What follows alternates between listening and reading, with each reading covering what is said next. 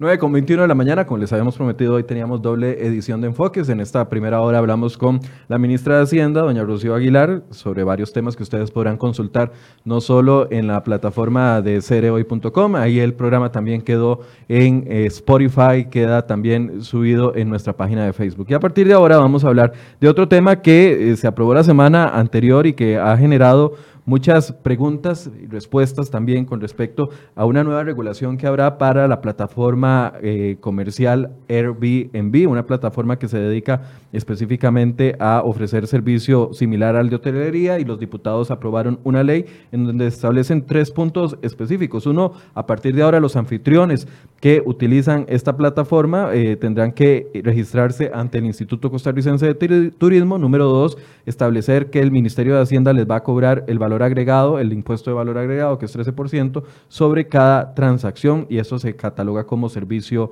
de hospedaje no tradicional. Para hablar de este tema hemos invitado esta mañana a dos de los panelistas que nos acompañan regularmente en, este, en esta mesa. Don Eli Feinza, buenos días. Buenos días, Michael. Buenos días, Juan Ricardo. Un placer estar por acá. Y don Juan Ricardo Fernández de la Asociación de Consumidores. Buenos días. Buenos días, don Michael. Buenos días, don Eli. Y buenos días a todos los que nos están escuchando, nos están viendo por esta tecnología disruptiva. Vamos a ver. Eh, creo que, no sé, ustedes me, me, ayudarán a entender, pero antes de pasar a la ley específica de Airbnb, es uno de los primeros antecedentes con respecto a lo que es regulación de una plataforma tecnológica acá en el país de los primeros antecedentes, ¿cierto? Es cierto, es cierto, pero también es cierto que la ley no aporta nada, no aporta nada nuevo.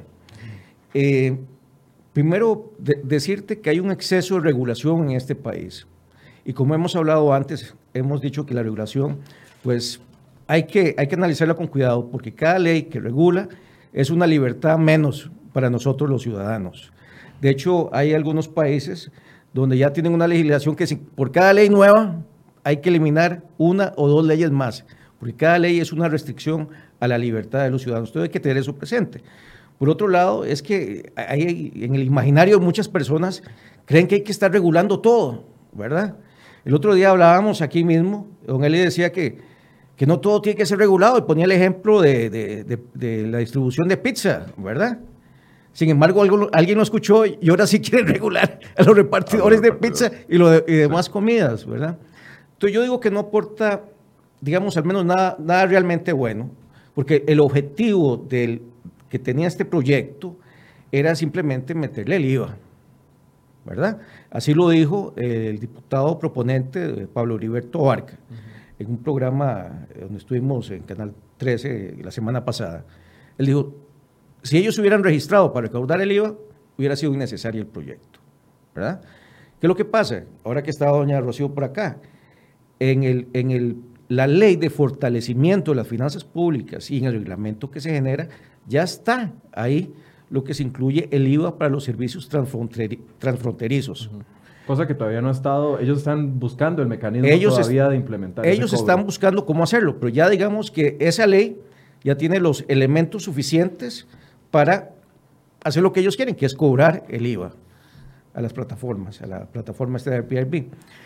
Pero un tema eh, que es muy importante es que se piensa que este proyecto es para regular eh, Airbnb, o tal vez más amplio, regular las plataformas eh, a las plataformas tecnológicas, digitales, pero va mucho más allá. Cuando, cuando vos vas a la parte de definiciones, ¿verdad? Y habla de hospedaje no tradicional, dice que es todo hospedaje turístico de menos de un año y más de 24 horas. ¿Y eso qué implica? prácticamente todo. Implica todo. Entonces, ahora le van a caer a la gente que tiene que registrarse y todo eso. Gente, por ejemplo, que, que tiene semanas compartidas. El que tiene una casita por ahí, como se llama, en la playa, y la anuncia en la Extra o en la Nación. O sea, es, es un marco sumamente amplio. Ahora, Creo que eso es un punto muy importante.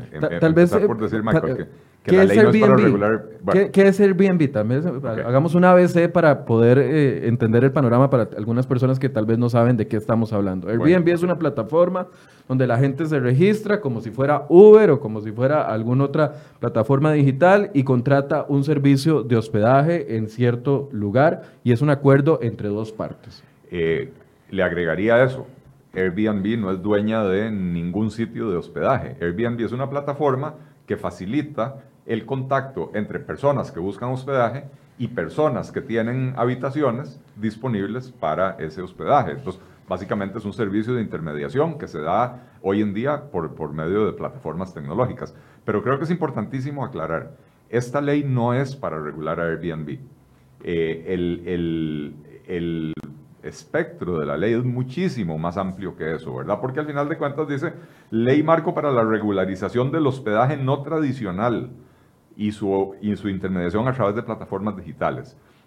Entonces esto regula no solo Airbnb, cualquier otra plataforma digital, pero en la redacción de la ley, esta ley está tan mal lograda que en la redacción de la ley se incluye cualquier tipo de alquiler, se haga o no se haga por plataformas digitales, con el agravante de que, como decía eh, Juan Ricardo, si usted se compró un apartamento en alguna de estas torres que construyeron en Jacó, por decir algo, o usted tiene una casa en la playa, usted tiene una, casa en Nandayure y la alquila en Semana Santa, la alquila en fin de año, qué sé yo, eh, si usted la anuncia en una página web, eh, ya automáticamente le consideran que eso es una plataforma digital. Si usted utiliza los servicios, por ejemplo, de un administrador de propiedades, lo cual es muy común, usted tiene una casa en la playa, usted no está ahí, Usted no la puede estar viendo todos los días, contrata un servicio de administración de propiedades que vela por el bienestar de esa propiedad, que la manda a limpiar, que, la cuida, etcétera, que además la anuncian para poder alquilarla y cobran una comisión por eso. Entonces ya eso también está ahí regulado en este proyecto de ley. Entonces lo que se pretendía que era un proyecto, disque para regular a Airbnb, eh, se convirtió en un proyecto que, como decía Juan Ricardo, regula cualquier alquiler de más de 24 horas y menos de 365 días. Y esto básicamente incluye absolutamente todo, porque a menos de que usted tenga la suerte de tener una casa eh, o un local que lo puede alquilar a cinco años, ¿verdad? O sea, por, un contrato de cinco años o de tres años de largo plazo, eh, si usted tiene la casa desocupada y la, y la necesita alquilar y tiene varios meses sin, sin poder alquilar y una persona viene y le dice, mire, yo se la alquilo por seis meses, entonces ya ese, esa casa ya entra dentro de las regulaciones de esta ley, además de todas las demás regulaciones, ¿verdad? La, nueva ley fiscal eh, eh, contiene eh, un, cambio regulatorio importante en cuanto a los alquileres, en cuanto a la forma de pagar. Ahora tienen que cobrar IVA, tienen que, pagar renta todos los meses, o sea, realmente ha habido cambios muy significativos y esta ley lo que hace es venir a embarrialar la cancha para absolutamente todo el mundo. Ellos parten del criterio de que esto es para emparejar la cancha. Pero usted necesita emparejar la cancha cuando usted tiene competidores en supuesta igualdad de condiciones, ¿verdad? Eh, eh, cuando, cuando usted es propietario de hoteles, no es el mismo tipo de juego en el que usted está jugando que cuando usted lo que tiene es uno o dos cuartos en su casa que usted eh, eh, decide, se le fueron los hijos de la casa y usted decide voy a, voy a alquilarlos para, para sacar algo de, de, ingresos por ahí, ¿verdad? Este, eh, no, no son los mismos jugadores. Entonces, no están jugando en la misma cancha, son canchas completamente diferentes. Ahí, es donde yo quería llegar, porque quería ponerlo en, en, la dimensión del contexto. Hubo una gran presión por el sector hotelero, por el sector de turismo, que decía que Airbnb venía de una u otra forma a hacer una competencia desleal a ellos. ¿Por qué? Porque van y eh, la gente se pone de acuerdo, alquila su casa, ahí hay una transacción entre dos, dos personas particulares, pero no hay impuestos de por medio, pero tampoco hay la seguridad que ofrece una plataforma que ofrece hospedaje o un lugar que ofrece hospedaje. El principio de ellos es que se les estaba dando una obligación que otros competidores no estaban teniendo. Ese es el principio. Quiero que hablemos de ese argumento para ir desgranando ya los aspectos que Don Eli eh, habla específicamente del proyecto. Sí, yo creo que es algo, algo falaz en el sentido, y Eli lo mencionó, tal vez, eh, para tener claro que en la plataforma de Airbnb, si bien encontrás de todo, desde casas de lujo hasta eh, alquiler de hamacas o, como se llama, habitaciones en, en, una casita de árbol, Eh, la mayoría probablemente son, son tipo hostales o habitaciones que le quedó alguien ahí, ¿verdad? No, y, no es todo el tiempo, ¿verdad?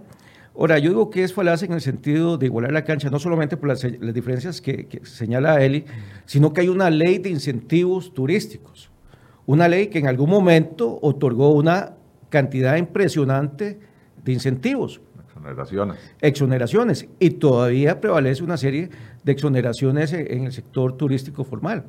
No sé si es cada dos años, no, tengo eh, a mano la ley, pero sí tienen una cantidad importante de exoneraciones. Entonces, no solamente es tratar a diferentes como iguales, que eso ya de por sí es injusto, sino que además ellos tienen exoneraciones que, que, que los de anfitriones de Airbnb y, similares no las tienen. Entonces, jamás va a haber un, igualamiento de la cancha. Y hablando de canchas, es como, esto es como un partido de, fútbol.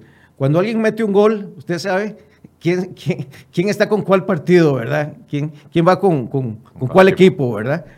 Los primeros que salieron a, a festejar la aprobación de esta ley fue la Cámara de Turismo. ¿Por qué? Porque obviamente el verdadero propósito detrás de este proyecto, y lo vamos a desgranar poco a poco, es restringir la oferta. Restringir la oferta y establecer barreras de entrada, porque eh, eh, implica una serie de trámites de formalización, que eso probablemente no solamente va a impedir que este tipo de, de hospedaje no crezca, sino que probablemente mucha gente va a desistir de la tramitología y va a desinscribir y va a dejar de ofertar eh, los servicios en la plataforma y del todo, porque como hablamos aquí, esto va más allá de las simples plataformas digitales. Creo que una, una forma clara de ejemplificar esto que está diciendo Juan Ricardo en cuanto a que realmente no se emparejó la cancha, más bien se desniveló a favor de, eh, de, de, de, la industria hotelera tradicional, ¿verdad? Es que en esta ley se exige que absolutamente todas las habitaciones que se ofrezcan en una plataforma como Airbnb tienen que cumplir con la ley 7600. Cuando si usted lee la ley 7600, lo que dice es que... No todas las habitaciones de hoteles tienen la ley 7600. No todas las habitaciones de hotel. De hecho, hay un porcentaje, no, no, no, me, no quiero aventurar cuál exactamente es ese porcentaje, pero lo mismo que digamos con la flotilla autobusera. No todos los autobuses tienen que ser accesibles eh, para personas con eh, eh, dificultades motoras o discapacidades de, de algún tipo. Eh, sino que un porcentaje de la flota autobusera tiene que cumplir con eso. Eh, y entonces un porcentaje de las habitaciones de los hoteles tienen que cumplir con eso.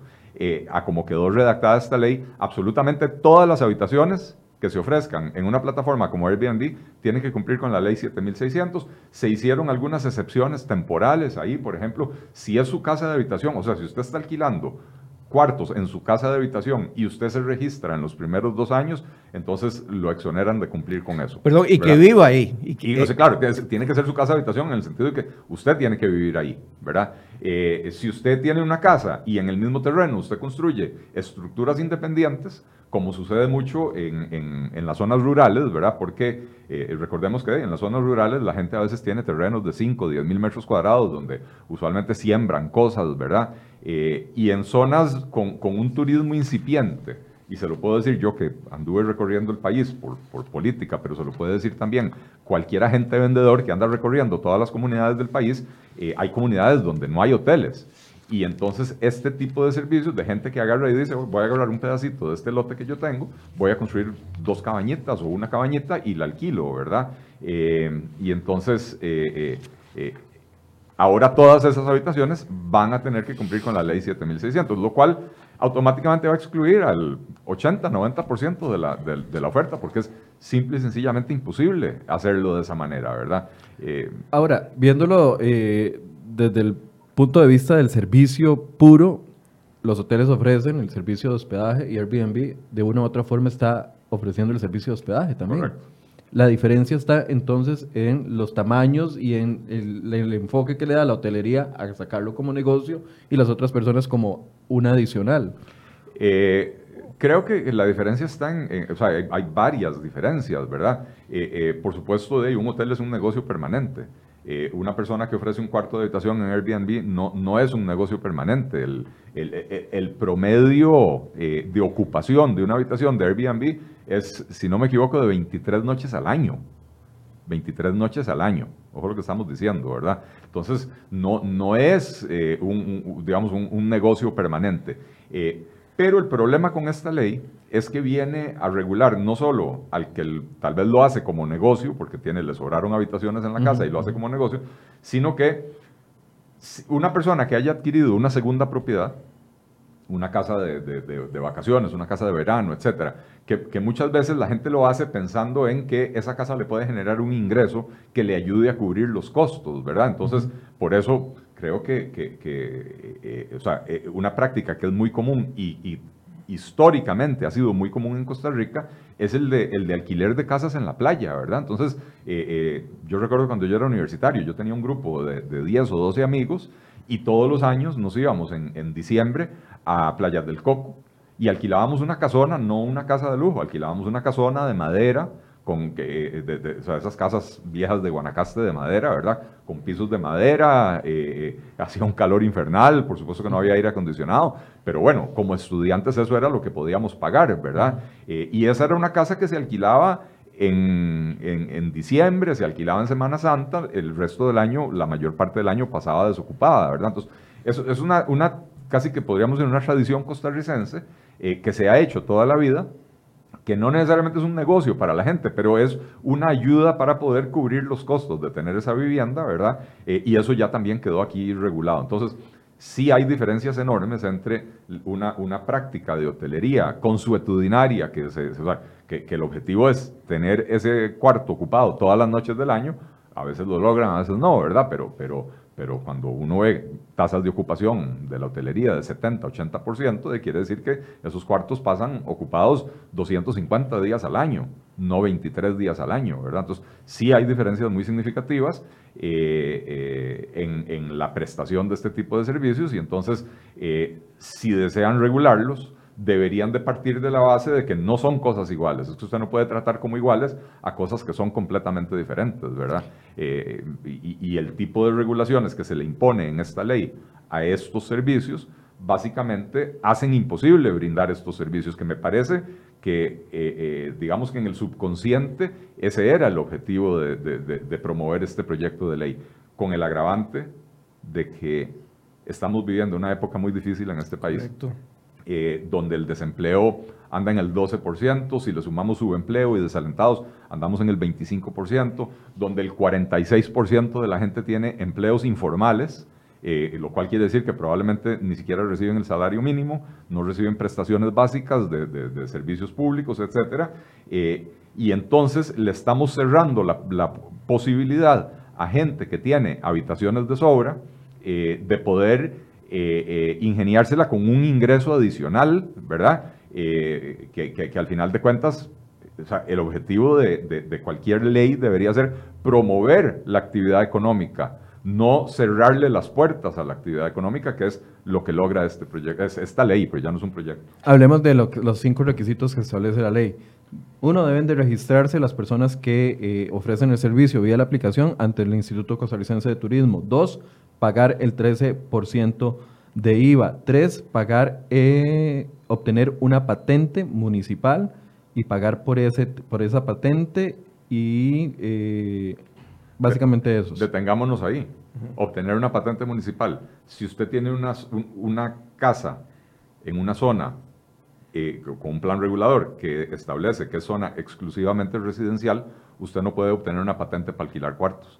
Y entonces ahí ya le cerró las puertas a, la posibilidad de, hacer ese negocio. Es decir, los requisitos son, van encausados en la vía de eliminar el servicio en lugar de regularlo. Así es. Sí, sí. Y veamos otros agravantes. O sea, estamos viendo que, que implica un registro. Todos se tienen que registrar ante el ICT. Y la ley faculta vía reglamento que, se, que, la misma burocracia defina con más precisión cuáles van a ser esos requisitos. Y como sabemos, generalmente la burocracia suele ser muy creativa y puede poner muchos más requisitos de lo que dice la ley, ¿verdad? Entonces podrían significar eh, más trabas. Y ese registro no tiene sentido. Si, alguien quiere saber quiénes están ofreciendo servicios de, en Airbnb, de, eso es público y notorio. Lo que tiene que hacer es entrar a la plataforma e incluso puede hacer filtros por provincias o por regiones y todo eso. Entonces, es algo necesario. Entonces, vamos a ver además que se va a crear seguramente la dirección de plataformas digitales en el ICT, sección de registro. Eh, eh, sección de, supervisión, eh, un director, dos o tres jefes, eh, dos secretarias para cada uno, no sé cuántos oficinistas, choferes también, porque ellos tienen que ir a supervisar que la información que la gente está suministrando es correcta, entonces hay que irlo a supervisar, entonces hay que tener chofer, hay que tener vehículos, viáticos, gasolina, probablemente no hay espacio en el mismo edificio del ICT y van a tener que ir a alquilar espacio en otros lugares. Entonces, va a incrementar un montón de costos y nos van a pasar la factura a nosotros por algo que es absolutamente innecesario. ¿Qué debilidades adicionales a las que ya ha mencionado le encuentra el proyecto de ley? Este, tenía una en mente y se me acaba de ir eh, la idea que tenía en la, en la, en la cabeza, ¿verdad? Este, eh, nuevamente, esto es un, proyecto de ley que virtualmente hace imposible eh, cumplir con las, con las regulaciones, ¿verdad? Este, la, la ley de fortalecimiento de las finanzas públicas fue muy clara en establecer que todos los servicios pagan el 13%. Y eso no excluye Airbnb. Eso no excluye, o sea, ni siquiera si usted alquila su casa solo una semana al año, al año en Semana Santa eh, usted presta un servicio, tiene que dar una factura, tiene que reportarlo a Hacienda, tiene que pagar el, IVA y, si le corresponde tiene que pagar renta también. No hacía falta crear una ley, o sea, si el punto era eh, dejar, eh, ¿cómo se llama? si el punto era que hacer que los que prestan el servicio de Airbnb paguen ese 13% para equipararlos de alguna manera con los hoteles donde sí se paga el 13%. Y recordemos, el que paga el 13% es el consumidor, no es el prestatario del servicio, ¿verdad? Entonces, eh, si el objetivo era ese, eso ya estaba en la ley, en la reforma fiscal. Esta ley viene a ser, en ese sentido, absolutamente innecesaria. Pero esta ley, además, como decíamos, le establece un montón de requisitos que son imposibles de cumplir. Ese, ese requisito de la patente municipal, nuevamente, si la casa está en zona exclusivamente residencial, si no tiene uso mixto residencial comercial, usted no puede obtener una patente para alquilar cuartos. No puede, punto. Y entonces no hay posibilidad de, eh, hacer el negocio, ¿verdad? Entonces, eh, eh, la, principal debilidad que yo le veo a esto es que, que la ley está diseñada para impedir el desarrollo del negocio y ya me acordé que era lo que quería decir hay un aspecto muy importante aquí. Costa Rica se ha vuelto un destino muy caro. Bueno, Costa Rica se ha vuelto un país muy caro. Los costarricenses nos quejamos todo el tiempo del costo de la vida eh, y los costarricenses que tienen la oportunidad de viajar al exterior, de pronto van a, ciudades en Europa, van a Barcelona, van a Estados Unidos, a, Miami, qué sé yo, y vienen diciendo, comer en restaurantes es más barato, el supermercado es más barato, las compras son más baratas. Eh, resulta que Costa Rica se volvió un país carísimo y como destino turístico es un país muy caro, ¿verdad? Y entonces el turismo que ha traído Costa Rica, y en eso ha hecho una buena labor, es un turismo relativamente premium, ¿verdad? Eh, la existencia de Airbnb nos abre las puertas a traer otros tipos de turismo, ¿verdad? El mochilero, el, el surf o la gente que viene, que tal vez no va a gastar tanto dinero como el otro, pero yo quisiera decir que es un, eh, eh, eh, el dólar que se queda en un, en un Airbnb es un dólar, es el dólar más democráticamente distribuido que hay, ¿verdad? Porque se queda con un operador local, un, un prestador de servicio local, ¿verdad? Que es el, dueño de la vivienda. esa persona va a necesitar comer y ya sea que tenga acceso a una cocina en el Airbnb, va a tener que ir a algún supermercado a comprar, eh, a comprar sus alimentos o va a tener que salir a comer en restaurantes de la zona, ¿verdad? No, no son hoteles todo incluido, ¿verdad? Entonces, eh, eh, esto es un disparo en el pie por, por todas partes por donde se le quiera ver. Esta es, es una ley anti-reactivación económica, es una ley anti-reducción de la pobreza y es una ley anti-diversificación del turismo que visita Costa Rica. Por todas partes, esta ley falla. Ahora, claramente nosotros no somos el, el primero en enfrentar esta realidad. Viendo algunas noticias internacionales, veo que algunos países sí le han apostado al tema de la regulación, mientras que otros eh, estaba viendo aquí algunas noticias de eh, Europa donde dice que más bien, en el caso del Reino Unido, Unido más bien aprobó una ley para promover la economía colaborativa, dentro de la cual incluye eso y que en ese mismo sentido van ciudades importantes muy turísticas como París, Ámsterdam, Hamburgo, eh, Milán y algunas ciudades de Estados Unidos. Pero en Estados Unidos también existen algunas ciudades que han prohibido Airbnb del todo. O sea, esto es un debate que no solo se está dando en el país, se ha dado en, muchos, en muchos lugares. Por supuesto, y Airbnb, otras plataformas similares y Uber ha llegado a acuerdos en cientos de ciudades alrededor del mundo. Si usted lo que quiere es cobrar impuestos, ok, pongámonos de acuerdo, hacemos un convenio y muchos han llegado a acuerdos razonables. Pero esto va más allá de ser razonables. Le pongo otro ejemplo. En el artículo 9 de la ley establece eh, decir, la obligación de pagar los impuestos, de retenerlos y pagarlos, pero también eh, hace solidariamente eh, responsables a los intermediarios y a los comercializadores. entonces, si Airbnb no paga, eh, el, intermediario o el comercializador que pudo haber estado en el medio de, ese proceso, también sale rascando. El corredor de bienes raíces. El corredor, el, el property management que ah. tiene, ¿verdad? Porque aquí se ha dado mucho la venta de condominios también en el exterior, donde quedan aquí en administración, se van, se van pagando y la persona llega a pasear aquí una, una semana al año, ¿verdad? Entonces, en esa cadena hace a todos responsables, lo cual también hace que la gente más bien se quite el tiro y esa oferta importante de hospedaje se puede venir abajo. Se puede venir abajo y además nos va a limitar a nosotros como costarricenses, ¿verdad? Donde muchos han visto una alternativa accesible, bonita, interesante, eh, que compite con, con, las otras alternativas tal vez más caras y se nos va a limitar esa posibilidad a todos nosotros como costarricenses. Va a cambiar la forma tradicional como salimos a vacacionar.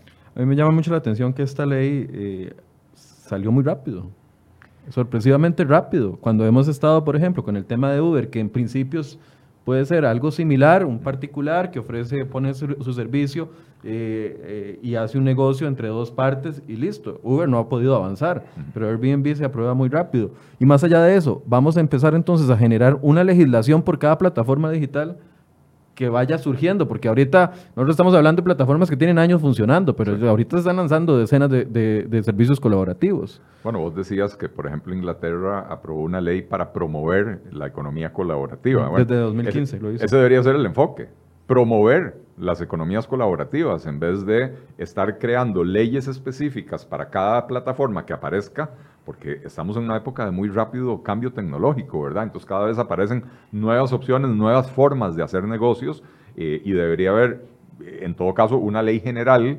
que eh, incentive eh, estas cosas para beneficio de la población costarricense, al final de cuentas, que se pueden beneficiar de este tipo de este tipo de negocios. Lo que pasa es que pareciera ser que son leyes hechas a la medida de ciertos intereses particulares, que es como lamentablemente se hacen muchas leyes en este país, ¿verdad? Eh, eh, las leyes rara vez eh, promueven el, interés común, el, el, bienestar general de la población. Usualmente lo que contienen son de manera velada y a veces no tan velada protecciones específicas para ciertos sectores que tienen poder, que tienen influencia, grupos de presión, ¿verdad? Y entonces eh, el enfoque es absolutamente errado. Eh, creo que sí, esta es una ley que pasó por, completa, por completo debajo del radar. De nadie se dio cuenta que esta ley se estaba tramitando y que se aprobó tan rápido.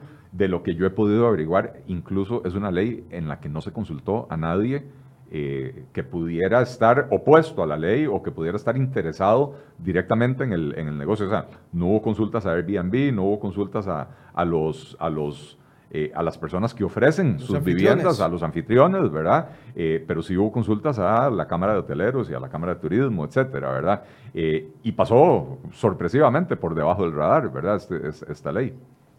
Sí, aquí estas, estas tecnologías, estas plataformas realmente son soluciones que ayudan a ponerse de acuerdo a la gente y que generan beneficios para, para ambas partes. Lo decía muy bien uno de los anfitriones que, tuvimos una, conferencia de prensa uno de Bribri, Gualdino, eh, que él, ahí donde él vive, no hay empleo, pero de absolutamente de nada. Entonces construyó una chocita, algo así, y no se le alquiló por seis meses. En cambio, cuando ya se registró en, esto de Airbnb, la está pudiendo alquilar cinco o seis veces a, ¿cómo se llama? al mes le genera un ingresito y con eso, y con eso está viviendo. Está resolviendo un, problema a él y le está brindando un servicio a otras partes y con, unos comentarios muy interesantes. Pues ahora yo tengo amigos por todo el mundo, tengo amigos de Nueva Zelanda, tengo amigos de Austria, de, todo lado del mundo que lo llegan a visitar ahí, que llegan a aprender sobre la cultura de, los bribri pero además, además ellos aprenden de la cultura de ellos, que es muy diferente al turismo tradicional, donde llega el turista y se mete en una habitación de hotel y no le habla a nadie y se va por ahí, ¿verdad? A surfear. Entonces hay, cosas muy positivas, pero yo creo que decía Reagan que, que, a veces los políticos tienen un problema para cada solución, ¿verdad? Entonces aquí vemos que estos son soluciones que solo funcionan bien y que no, no meritan meterle mano, meterle regulación. También decía Reagan que que, la actitud de, algunos políticos o el gobierno es que si algo se mueve hay que meter impuestos. Eh, si se sigue moviendo, hay que regularlo. Y si ya no se mueve, hay, que subsidiarlo. Entonces, bueno, le van a fastidiar la vida a esta gente de Talamanca. ¿Y qué es lo que va a pasar? Eh, que van a tener que eh, darle más asistencia social y otras cosas cuando él, por su propia cuenta, pudo haber salido adelante. Y es, y es algo que hay que tomar en cuenta. La gente quiere salir adelante sola, nadie quiere estar pendiente de que un político le dé una, una ayuda por ahí, una, una ayuda cualquiera, ¿verdad? La gente quiere salir adelante por su propia cuenta y esto lo que hace es limitar esa posibilidad. Ahora, es un punto, un punto importantísimo, Michael, este, porque la gente asocia alquileres con millonarios, ¿verdad? Eh, y ciertamente, usted tiene una casa en Playa Langosta, probablemente es una casa de varios cientos miles de dólares, eh, pero no, es que esta plataforma le permite a personas como este indígena, Bribri, de la, a Gualdino, de la, de la zona de Talamanca, eh, eh, construir una chocita. tengo entendido que, que, para llegar a donde él hay que cruzar un río, que él, él, los, los, recoge en el bote, los lleva, o sea, es otro tipo de experiencia completamente. El turismo rural, etcétera. Este, pero también o sea, puedo mencionar, por ejemplo, en, en Bijagua, eh, que queda camino a Opala, ¿es Bijagua o Bijagual? Bijagua. este, en, Bijagua eh, hay varias casas donde tienen habitaciones disponibles para, para el alquiler, o sea, para el, para el alquiler por noche, ¿verdad? Este, eh, y no es gente pudiente, ¿verdad? Es gente del pueblo que ve la oportunidad porque de pronto empiezan a llegar turistas a Río Celeste y no, no necesariamente pueden pagar los hoteles de cuatro o cinco estrellas que hay ahí, ¿verdad? Eh, eh, agentes...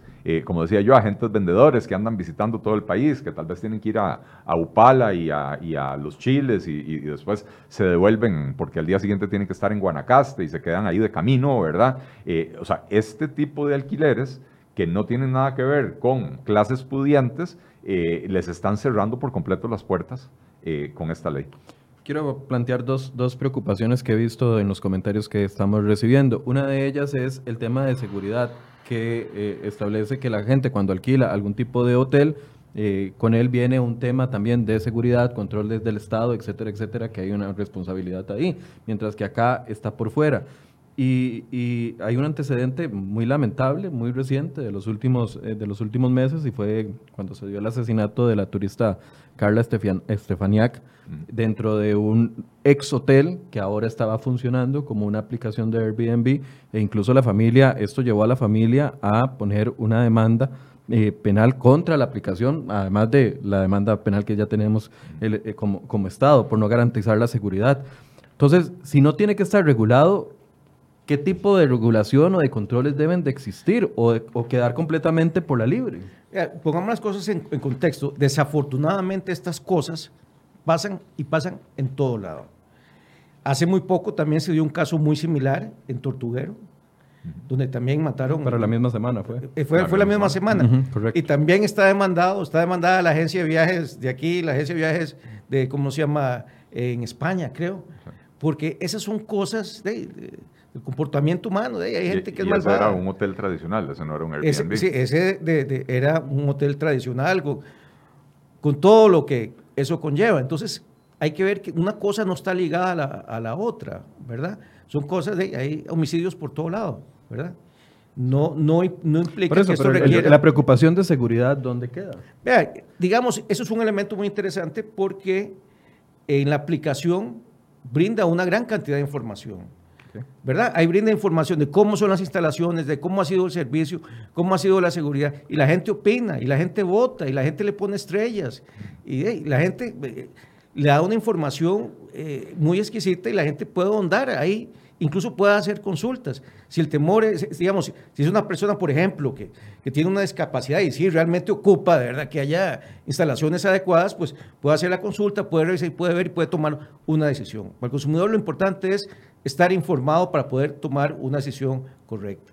Si el tema principal es la seguridad, pues ahí también puede ver los elementos de seguridad y si, tienen, y si no los están, los puede consultar fácilmente, ¿verdad? Yo creo, Michael, a ver, eh, la, pues, como dice Juan Ricardo, el tema de la inseguridad es un tema general del país. Las regulaciones a las que está sometido el sector hotelero no los exime de que este tipo de cosas sucedan en los hoteles tradicionales. Juan Ricardo mencionaba el caso de estas turistas, en, eh, esta turista española en Tortuguero que fue asesinada, ¿verdad? Eh, pero yo recuerdo, y yo no llevo estadísticas de eso, pero recuerdo hace unos años eh, un, ruso que fue asesinado en un hotel allá por el, por el, por el Surquí. Este, recientemente recuerdo de un caso, eh, bueno, hubo una, un- una época en que en todos los hoteles de la zona de Puerto Viejo Sí. eh, y de ahí para allá se, se estaban metiendo a robar, asaltaban a la gente con violencia, hubo muertos en algunas ocasiones. Son hoteles tradicionales. Entonces, la pregunta que uno tiene que hacerse es si el hecho de estar en un registro del ICT le brinda mayor seguridad al pasajero. Y la respuesta es absolutamente no, ¿verdad? Eh, por lo menos, como dice Juan Ricardo, por lo menos en esta plataforma uno puede meterse a ver el historial de quien alquila la casa eh, y lo que comenta la gente. Y la gente dice, sí, me sentí muy seguro, no me sentí seguro. Eh, eh, recuerdo porque recientemente mis hijas hicieron un viaje, eh, se hospedaron en, en Airbnb, eh, en diferentes ciudades, ¿verdad? Eh, y había uno en particular que el apartamento se veía lindísimo, que el precio estaba muy accesible y toda la cuestión. Y cuando se pone uno a ver los comentarios, agarre y dice, eh, está en un edificio que lamentablemente está tomado por un montón de, eh, eh, de, de indigentes y qué sé yo, y solo subir las escaleras para entrar al apartamento es un riesgo, ¿verdad? Uno se siente inseguro. Bueno, listo, ahí no vamos, ¿verdad? Eh, o sea, Por, por eso, el Estado no debería entonces ir más allá que... o sea, no, no debería existir la regulación. Bueno, es que el Estado, Dejarlo- el Estado en- tiene en la obligación de brindar seguridad a todos, per se, a tradicional, a no tradicional, al del restaurante, a nosotros, en la calle, por todo lado. O sea, no, no veo por qué haya que puntualizar que aquí en particular, no, es que tiene que brindarnos seguridad a todos. Más, una de las funciones principales de un Estado es brindarnos seguridad. Por eso, no debe existir entonces esta regulación que recientemente se aprobó. Es Eh, innecesaria. En ese sentido, no suma ni resta. No suma ni resta. Es igual que lo del IVA. Ya eso estaba en la ley de fortalecimiento eh, de las finanzas públicas. Y lo que. Aquí yo no veo nada que realmente agregue valor a nadie. ni que le brinde mayor seguridad a nadie. Ni que le brinde mayor seguridad tampoco. ¿eh? Vea, vea que históricamente, haciendo el paralelismo con Uber, históricamente los taxistas están registrados en el Consejo de Transporte Público eh, y eso no le incrementaba la seguridad al usuario.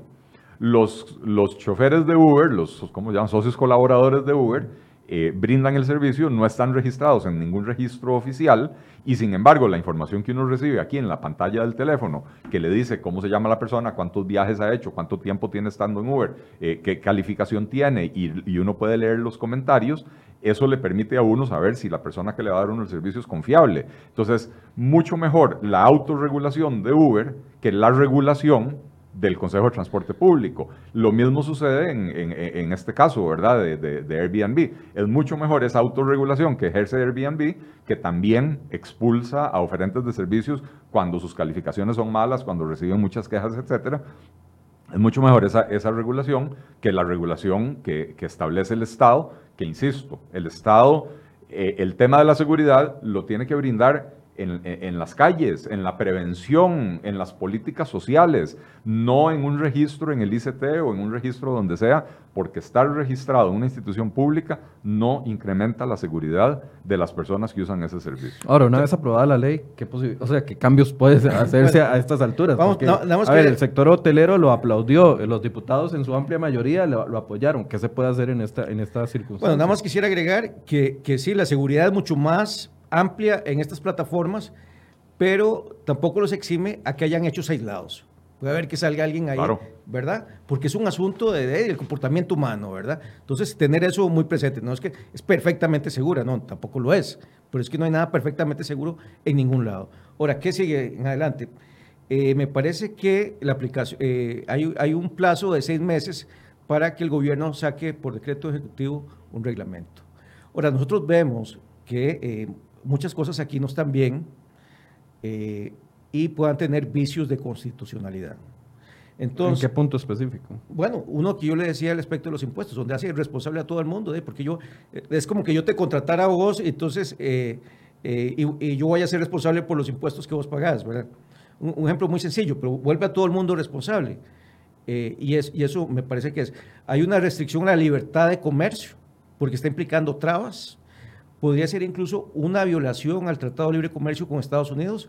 Recordemos que Airbnb es una empresa estadounidense, ¿verdad? Y lo que hace es limitar el mercado. Recordemos que el TLC, cuando se firma, las cosas están así, pero no pueden haber más restricciones de mercado. Entonces, y ahí te puedo seguir citando unos cuantos más. yo no soy abogado, pero sí hemos revisado esto un poco. Entonces, ¿eso qué es lo que haría? Que esta ley podría no ser aplicable. ¿Planean ustedes algún tipo de recurso ante la sala constitucional? Porque ya los diputados lo aprobaron, eh, o, no sé si están en consulta constitucional. Esta ley, no, no, ya ley de la ya República. Ley de la República. No, pasó a consulta. Como asociación de consumidores Pasó con buscarán de una u otra forma presentar algún tipo de recurso, porque si ya está aprobado en segundo debate, va es, es correcto. También queremos ver cómo, cómo plantean lo que va a ser el reglamento. ¿Van a esperar entonces a que llegue el reglamento? Estamos analizando las cosas, pero que no, no, no, nos vamos a quedar con los brazos cruzados, eso sí te lo aseguro. Don Eli, ¿qué posibilidades ve a estas alturas ya una vez aprobada en este sentido? Bueno, yo, yo creo que, eh, a ver, sin ser yo abogado, yo tampoco, es de un planteamiento de inconstitucionalidad contra la ley. Eh, eh, insisto, yo, no soy abogado, pero los abogados con los que he consultado me dicen que, en efecto, como decía Juan Ricardo, hay violación a la libertad de comercio, eh, hay una posible violación al, al, eh, al, TLC, porque cuando se negoció el TLC, eh, se creó una lista negociada en el TLC de, digamos, de sectores excluidos, ¿verdad? En, los cuales cada, cada país parte del TLC dijo, en estos, estos sectores no aplica el TLC porque yo quiero protegerlos. Bueno, no hay ninguna excepción que le permita a Costa Rica establecerle regulaciones de esta naturaleza a plataformas como Airbnb eh, eh, no hay ninguna excepción que permita eso en el TLC, ¿verdad? Entonces, creo que hay formas eh, de, de, hacer que esta ley que se aprobó sea declarada inconstitucional. Eso será más tema para los abogados.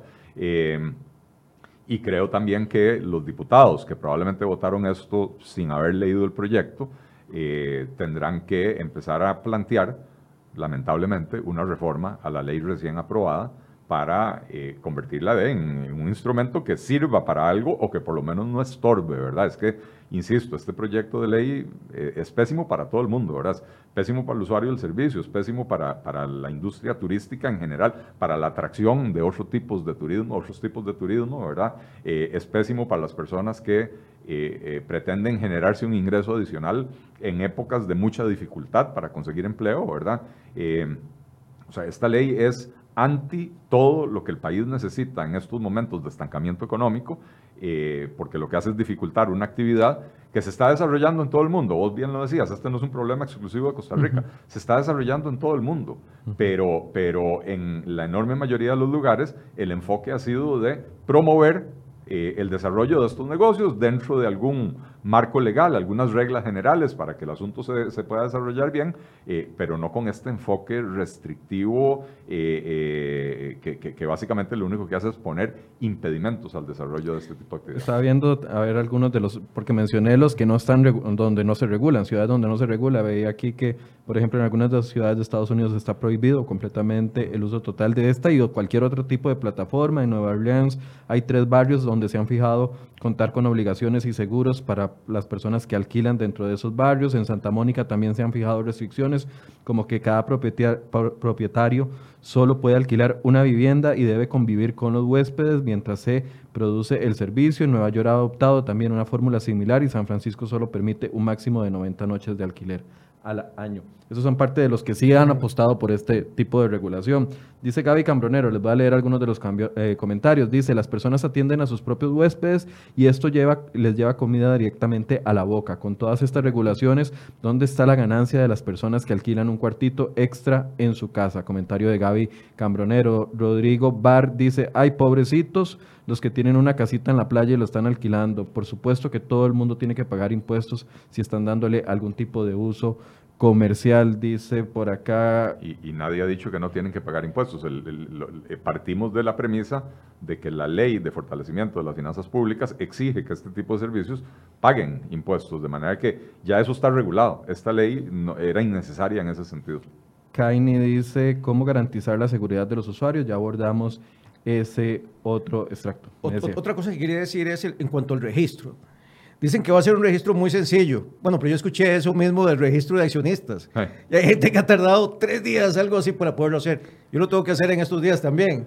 te eh, tengo eh, una noticia, eh, porque ya hoy, hoy en la mañana yo llamé a cinco bancos diferentes a pedir una cita para hacer la firma digital, que es paso previo para el registro de accionistas. Requisito obligatorio. la cita más temprana que encontré es el primero de noviembre.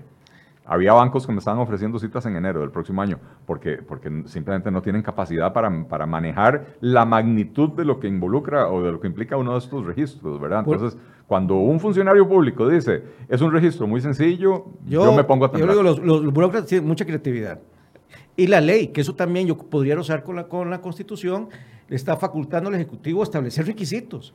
Eso, eh, una cosa es reglamentar y otra cosa es establecer digamos, más requisitos por encima de, lo que dice la ley. Yo quiero resaltar un, aspecto que me, mencionó Eli, es que estas plataformas también contribuyen a la atracción de turistas del país. Estamos viendo que solo Airbnb, y hay varias, es un marketplace donde eh, mueven 600 millones de personas que están registradas ahí y que accesan y pueden ver, y eh, buscar opciones en Costa Rica. En Costa Rica eh, las estadísticas dicen que casi el 10%, 500 y pico mil personas llegaron a, ¿cómo se llama?, eh, atraídos a hospedarse en, Airbnb. Y que el promedio de estadía son siete días. Y que son siete días no necesariamente que está solo en Airbnb, sino que probablemente está unos días en un Airbnb y otros días en el hotel por el aeropuerto o hacen, hacen una combinación donde también se ve beneficiado de toda la cadena que sabemos nosotros del turismo, el que vende copos, el restaurante, el que hace tours, eh, incluso en la plataforma también, si vos entras, ves que ofrecen experiencias. Entonces, agrega mucho valor al, turismo nacional. Tanto eh, al, turismo internacional, pero también al nacional. Es que yo quiero hacer énfasis porque siempre vemos que, que, solo es el internacional. No, pero es que también nos viene una serie de opciones a todos nosotros como consumidores.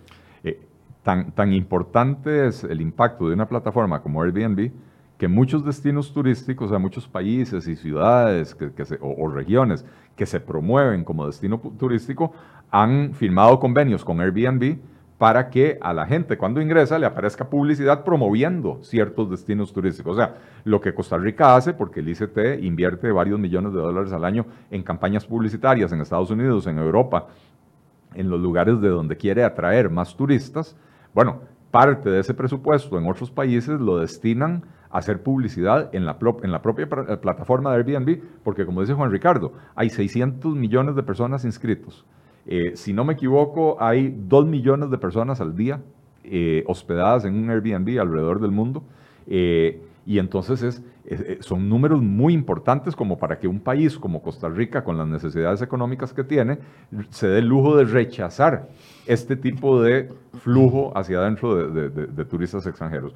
Eh, por supuesto que también eh, le brinda al costarricense que no está en condiciones de ir a pagar un fin de semana en un hotel en, en la playa en Guanacaste, donde hoy en día, si usted va con eh, eh, pareja y dos hijos o lo que sea, la noche no le cuesta menos de 250 o 300 dólares, ¿verdad? Y, y las comidas y todo lo demás.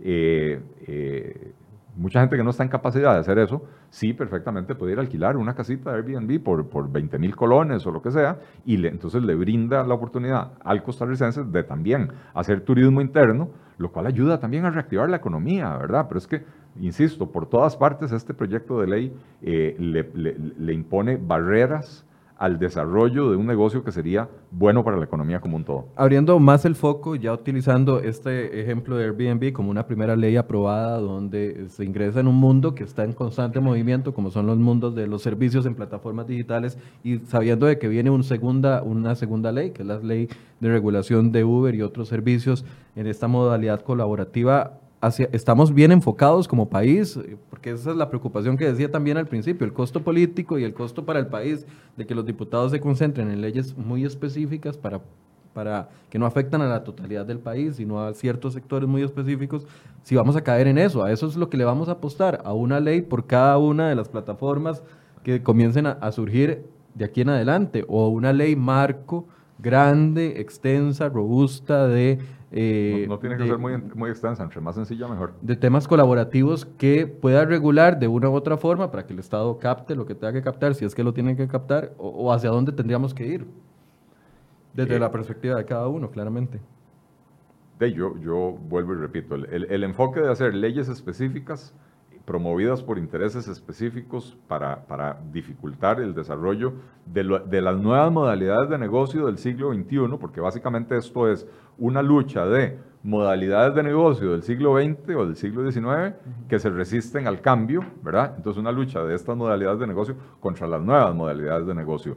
Eh, y yo les tengo una mala noticia el mundo va a seguir, va a seguir moviéndose y va a seguir dándole vueltas alrededor al sol eh, y estas tecnologías y estas nuevas modalidades de negocio se van a dar como se ha dado Airbnb y como se ha dado Uber, con o sin regulación con regulaciones que las, que las eh, dificultan o, sin regulaciones que las dificultan, ¿verdad? Porque los negocios van moviéndose mucho más rápido que la capacidad del legislador de crear leyes para absolutamente todo. Y por eso, si se va a crear una ley, yo no soy, de, o sea, yo, yo no tengo inclinación a estar creando leyes para todo, pero si se va a crear una ley, debería ser una ley general eh, bastante abierta, bastante sencilla, porque no puede uno pretender que las condiciones de hoy, 16 eh, de septiembre del 2019, van a seguir siendo las mismas condiciones el 16 de septiembre del 2021, porque estos negocios cambian muy rápidamente, ¿verdad? Entonces tiene que ser una ley lo más general posible, lo más sencilla posible, no tiene que ser una ley extensa y tiene que ser una ley que esté diseñada para fomentar el desarrollo de este tipo de negocios, de las, de las economías colaborativas, para facilitar la atracción de turistas, de inversionistas, de absolutamente cualquier cosa que se pueda hacer mediante una plataforma eh, eh, tecnológica, eh, en vez de estar estableciendo regulaciones tan, tengo que decirlo francamente, ridículas como las que contiene esta ley. Bueno, yo, yo creo que siempre he puesto más a la autorregulación que la regulación por legislación. Pero bueno, si esta legislación eh, le da seguridad jurídica a las partes, eso, eso sería un valor, un valor agregado. Pero yo lo que quiero rescatar es un poco lo que dije en un principio. Hay una mentalidad, yo no sé si es costarricense o es general, de que todo hay que regularlo y eso, y eso no es así.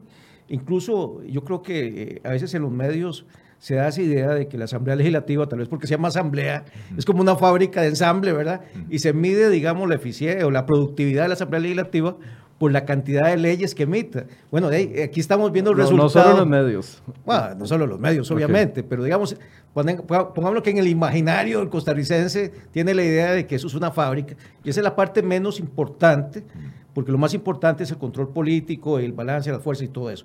¿verdad? Entonces, como la gente cree que el diputado más bueno es el que más leyes presenta y pasa, tenemos resultados como estos. Y repito una vez más, cada ley nueva que sale de la Asamblea Legislativa es una restricción a nuestras libertades, que va a afectar a todos, directa e indirectamente. Y a quienes se quiere beneficiar, o lo que se dice que se quiere beneficiar, que es a la gente, digamos, que la tiene más difícil, ¿ah? Y vemos mucho de esto en Airbnb porque muchos son hostales pequeñitos, esos son los que va a más perjudicar, e incluso los turistas nacionales costarricenses, que han visto también Airbnb una opción cómoda y, muy variada. Dice Ronnie González, todo el mundo quiere hacer negocios, pero no pagar nada de impuestos.